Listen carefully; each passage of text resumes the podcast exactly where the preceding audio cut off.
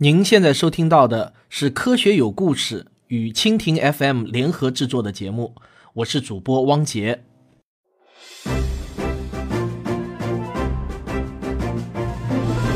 欢迎收听《科学有故事》。比科学故事更重要的，更重要的，更重要的，更重要的是科学精神。爱因斯坦是一八七九年出生。在这一年出生的名人当中，我们中国人比较出名的有陈独秀。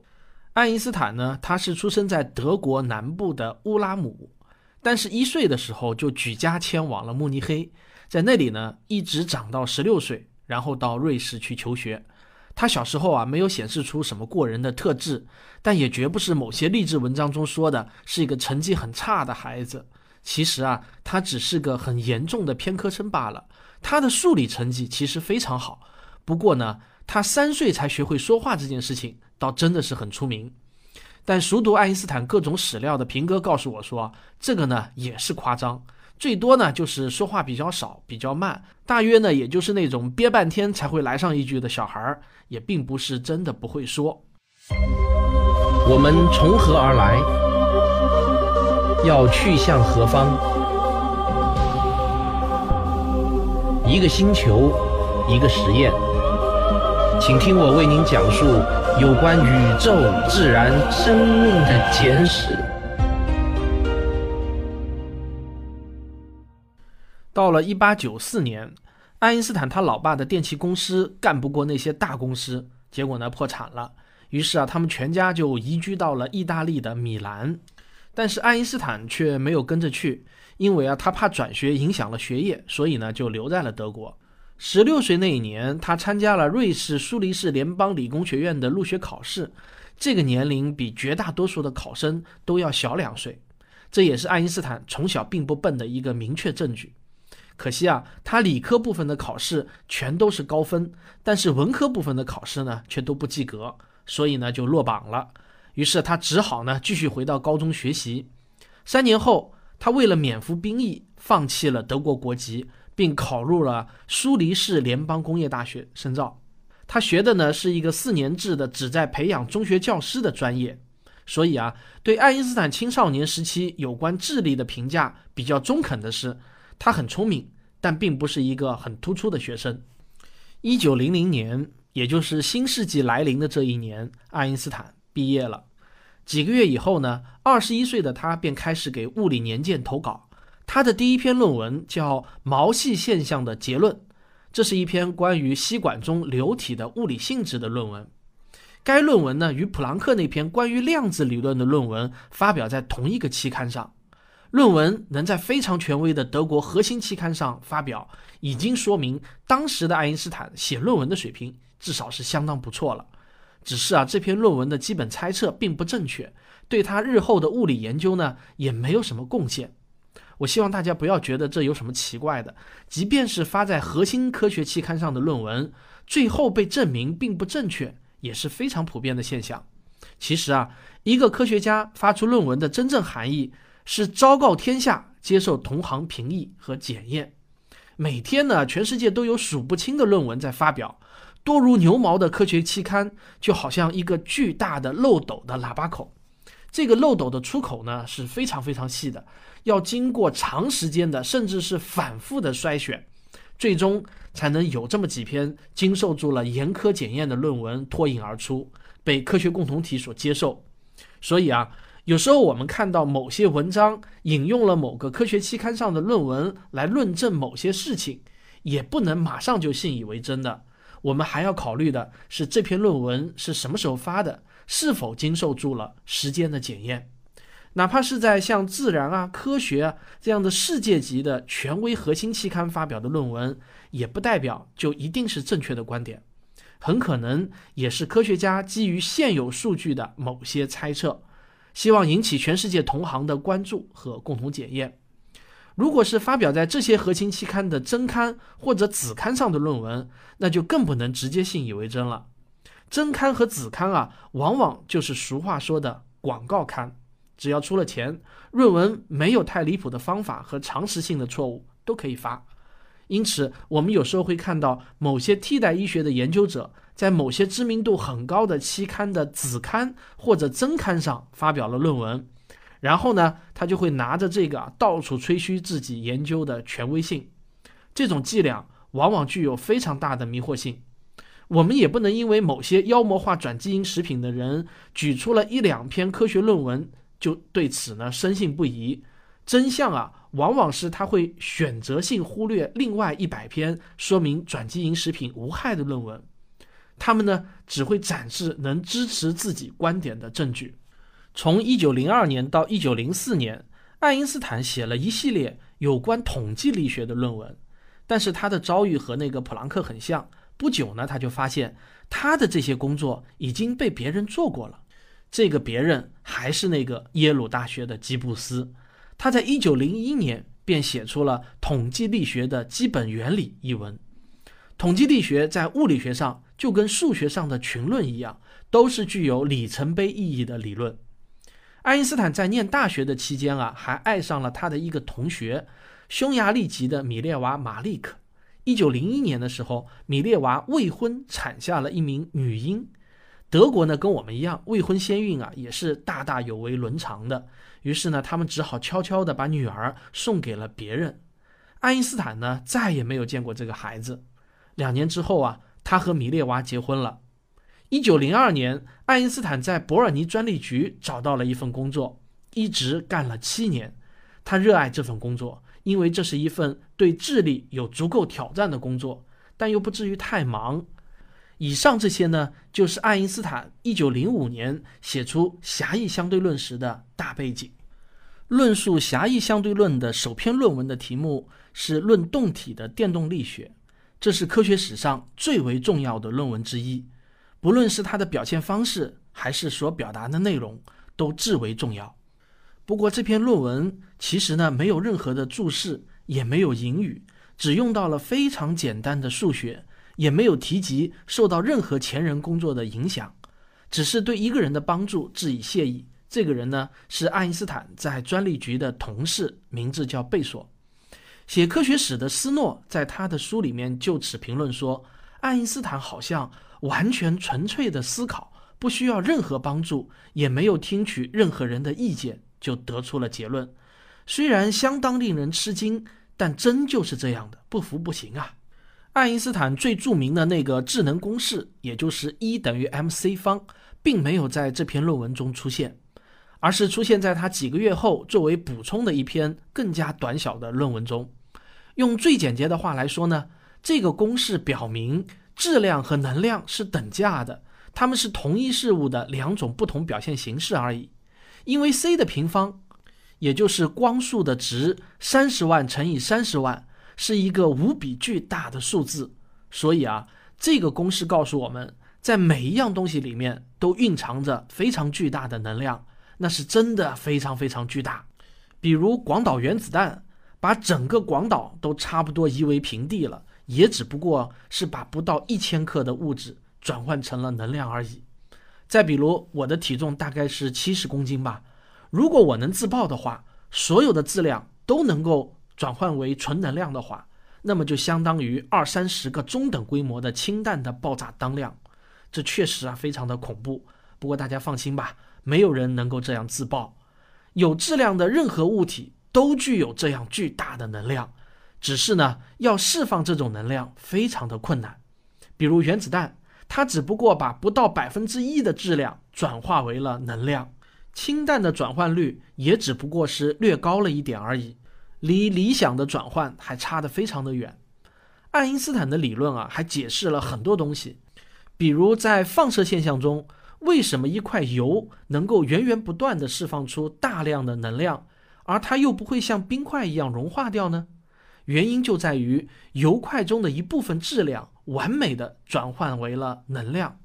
同样的道理，恒星为什么能持续燃烧几十亿年而不耗尽燃料呢？那也是因为智能转换。爱因斯坦的这个公式一下子就给了地质学家和天文学家简直是奢侈的数十亿年的时间。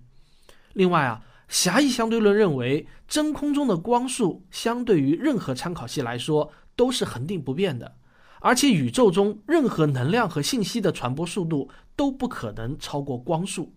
爱因斯坦告诉我们，光是引领我们认识宇宙本质的核心问题，而且它清晰地表明以太是不存在的。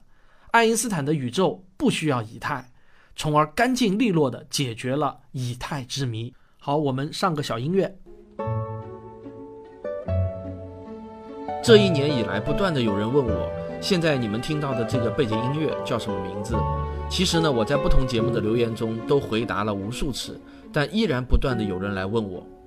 因为啊，这是一个没有中文名的古典吉他曲，所以呢，现在请到“科学有故事”的微信公号中回复关键词 “BGM” 或者“背景音乐”四个字，你就会看到这首曲子完整的英文名称，你复制下来就很容易搜索到了。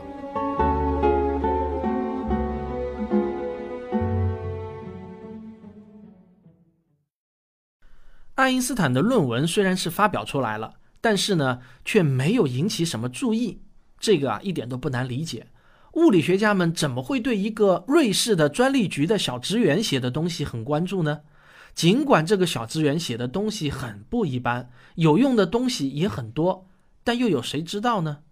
在解决了宇宙中最深的几个谜团之后，爱因斯坦信心满满的去申请一所大学的讲师职位。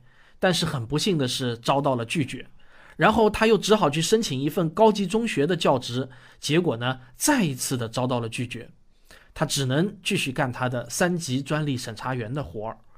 当然，爱因斯坦的思考是不会停止的，他离最终完成他的理论还有十年。很多民科啊都喜欢拿爱因斯坦的例子来证明自己是被埋没的天才，自己的理论呢是被埋没的又一个相对论。我必须指出啊，爱因斯坦根本不是民科。什么是民科呢？你们常常在科普圈里面看到的民科啊，并非指的来自民间的科学爱好者。大学教授在并非自己的专业领域也可能是民科。比如某个院士是化学家，他在没有系统性的学习过物理学和生物学的前提下。凭自己的感受去研究量子力学与人体生物学之间的关系，那就很有可能会成为民科。鉴别民科的关键在于他们是否在自己那个研究方向上有过系统性的专业学习。他们身上具备的一般特征有：都对科学富有狂热而近乎执拗的热情，却不曾接受过哪怕是最基本的专业训练，也无意接受科学训练。并且呢，他们往往以独特之梦想为由，拒绝进入科学共同体，拒绝接受同行评议，拒绝承认既有的专业规范，也拒绝从专业领域出发的任何批评。爱因斯坦显然不是我们说的民科，他只是没有在一个专业的科研机构工作而已。但是呢，他接受过系统规范的物理学教育，他所采用的研究方法也是符合科学研究的基本范式的。他在物理学的核心期刊上发表论文，并且接受同行的评议。大物理学家普朗克在看到他的论文后呢，就非常支持他的理论。每当我谈到民科的时候啊，总会有一些人在完全没有听清楚我在讲什么的情况下，就开始对我进行冷嘲热讽了。比如有听众就留言说：“啊，你也是一个民科嘛，读了一些科学故事，写写儿童科普读物，就算是科学家了。”看了这样的留言啊，真是让我哭笑不得。我在做线下活动的时候，有时候会被问到：“你做科普最怕的是什么？”我总是回答说：“我最怕的就是别人把我当做科学家。”我总是要不断的解释：我们只是科普人，不是科学家。我们只是把科学家们的研究成果用一种更加能够被大众接受的方式传播出去，仅此而已。我们自己本身并不是科学家。也不具备任何的研究能力，我们回答不了那些科学共同体都还没有找到答案的问题。对于科学上的问题，我们从来就没有所谓自己的观点，也不具备谈自己观点的资格。我们只是知识的搬运工而已。但这个社会离不开知识的搬运工，就好像我们人类离不开教师一样。爱因斯坦在完成了狭义相对论的伟大洞见后。他的学术高峰才真正的到来。他的下一个伟大的想法，恐怕可以称得上是目前为止人类科学史上的最高峰。在一本美国人写的科学史书中，对爱因斯坦的下一个成就是这样评价的：就一颗大脑的独立创造而言，这无疑是人类最高的智力成就。在有些书里写，一九零七年的某天啊，爱因斯坦看到一个工人从楼顶上摔了下来。于是呢，他就想到了那个令他一辈子都感到最快乐的想法，也就是引力与加速度等效。哈哈，这个啊，就像牛顿被苹果砸头，然后想到了万有引力一样，显然呢不太靠谱。根据爱因斯坦自己的说法啊，当引力这个问题在脑海中出现的时候，他是坐在椅子上的。其实啊，爱因斯坦一开始就觉得狭义相对论中多了一样东西。但又少了一样东西，多出来的这个东西呢，叫做惯性系，而少掉的这个东西呢，叫做引力。由这一点出发，他越想越多。其实这一多一少都是指向了同一个问题。狭义相对论之所以要加上“狭义”两个字，在英文里面啊，这个“狭义”就是 special 特殊的意思，是因为该理论啊只能处理物体在惯性系中的运动。而惯性系呢，其实就是在忽略引力的理想状态下处理问题。但是呢，爱因斯坦想，如果物体，尤其是光，在引力的作用下运动，那又该怎么处理呢？这个问题在爱因斯坦的头脑中盘旋了十年之久。终于在一九一五年的十一月，他连续发表了四篇有关广义相对论的成熟论文。就是在这个月。那个足以令上帝动容、让后世膜拜的爱因斯坦场方程展现在了世人的面前。爱因斯坦几乎是单枪匹马地完成了广义相对论的全部理论框架。一九零五年发表的狭义相对论当然是很重要的工作，但正如斯诺所指出的，在当时这个理论呢已经是呼之欲出了，即便没有爱因斯坦，也会有别的人想出来，可能呢也就是晚个五年而已。但是广义相对论就完全不同了。斯诺在一九一七年写道：“如果没有他，那么很可能直到今天，我们还在等待这个理论。”我们都熟悉的那个爱因斯坦的形象啊，实在是太鲜明了。叼着一个大烟斗，头发呢就好像是通了电，总是一副看上去很和蔼的表情，深居简出的。原本人们对他的了解并不多，但是到了一九一九年一战结束的时候。世界突然发现了他，似乎啊一夜之间，相对论让他享誉世界。不过这个理论也是出了名的难懂，普通人呢不太可能马上掌握。在一本书名是“一等于 mc 平方”的科普书中，作者说，《纽约时报》啊决定写一篇有关相对论的报道，但却派了一个专门采访高尔夫的记者。这个原因恐怕永远也搞不清楚了。这个记者叫克劳奇。他前去采访爱因斯坦，这个结果呢就可想而知了。心有余而力不足的克劳奇几乎把所有的事情都搞错了，有许多令人难忘的错误。其中有一条是他说爱因斯坦找了一个足够胆大的出版社，出了一本书，全世界只有十二个人能懂。事实上当然是没有这样的一本书，也没有这样的出版商。但这个谣言呢却流传的非常非常的广。又过了没多长时间啊，在大众的想象中，理解相对论的人不升反降了。当时的科学界也没有人去破除这种谣言，物理学家们以自己懂相对论感到荣幸。还有一个故事呢，是这样说的：有一个记者问英国天文学家爱丁顿，问他这个世界上是不是真的只有三个人能理解相对论？爱因斯坦仔细想了片刻，然后回答说：“我正在想，你说的那第三个人是谁呢？”这个故事啊，有各种各样的版本，有的呢说是三个半人。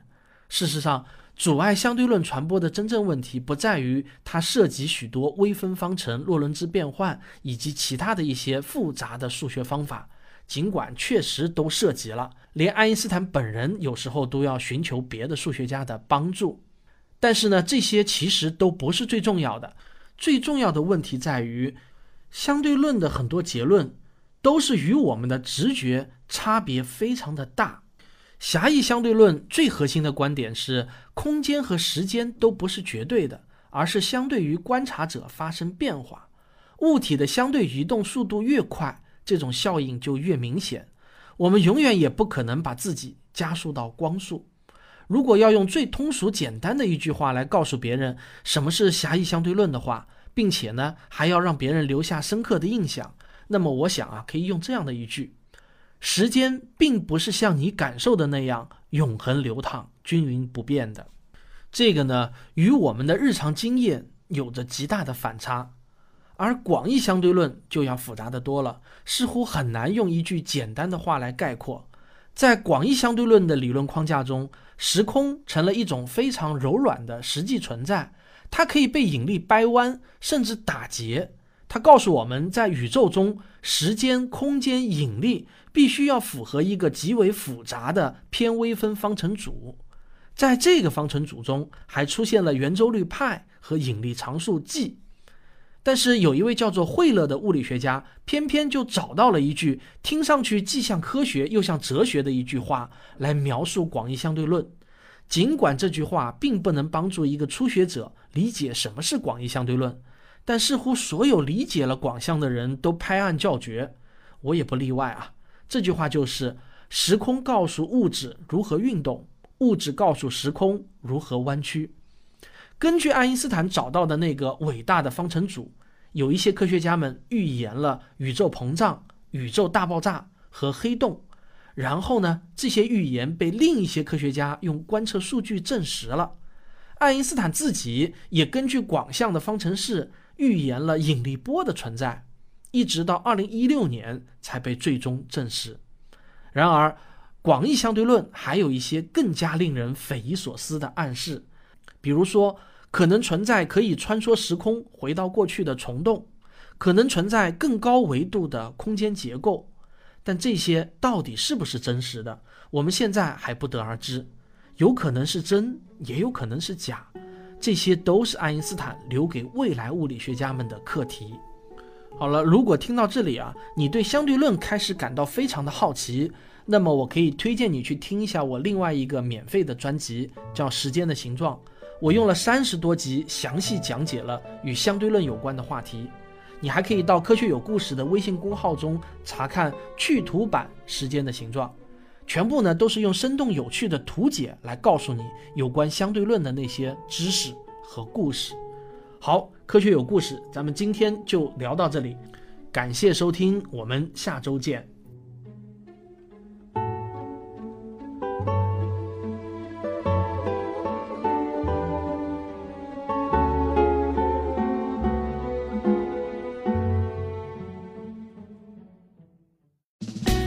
我是刘敬正，我是汪杰，我是吴黎明，我是王木头，我是旭东，我是卓老板，我们是科学声音。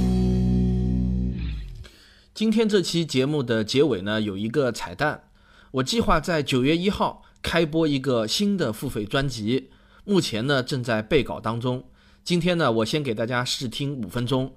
这个节目啊，会走薄利多销的路线，价格呢大概也就跟买一本书的价格差不多吧。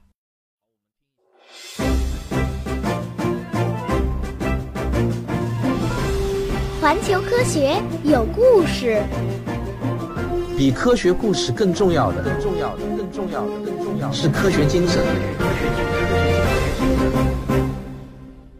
您现在收听到的是由环球科学杂志社独家授权、科学有故事栏目独家播出的科普节目，我是主播汪杰。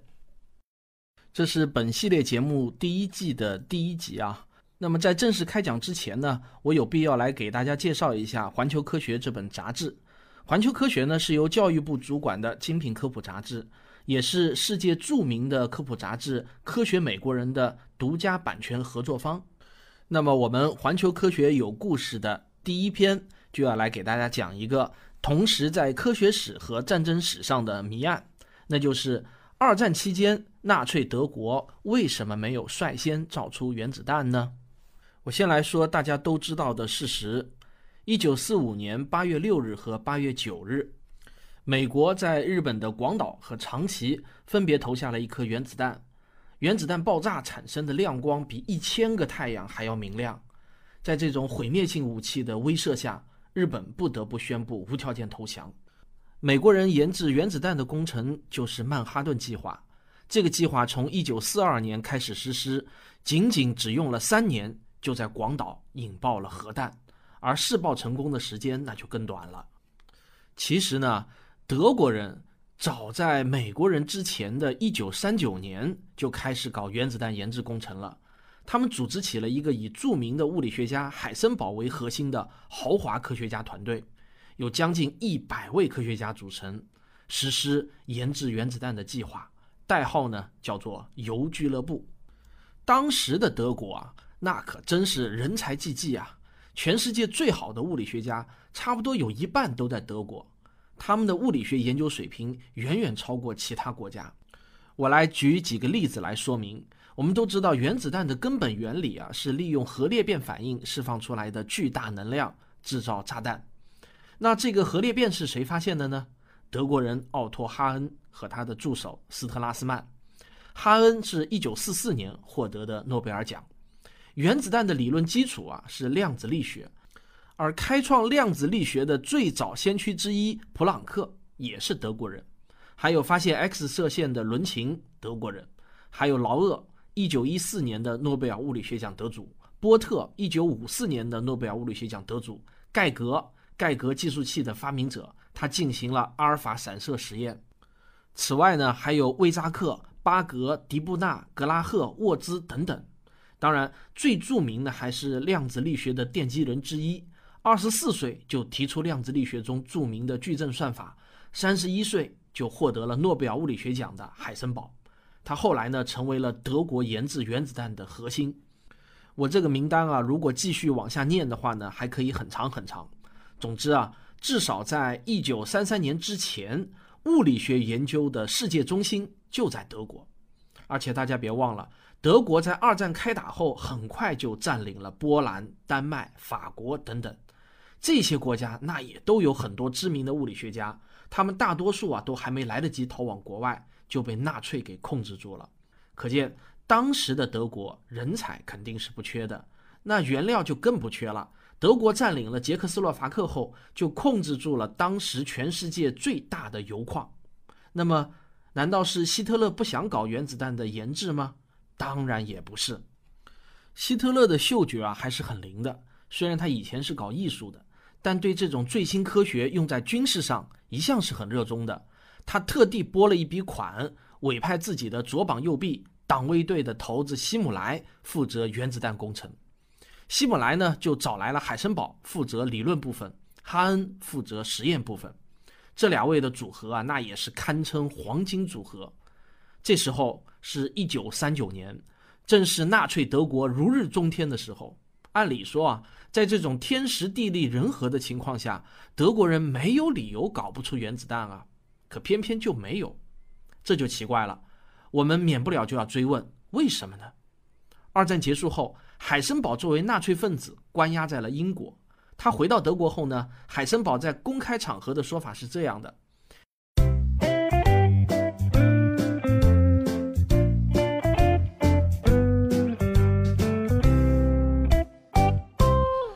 我刚刚结束在佛山、珠海、广州三个地方的签售活动，我每走到一个地方呢，都有大老远特地赶来的听众。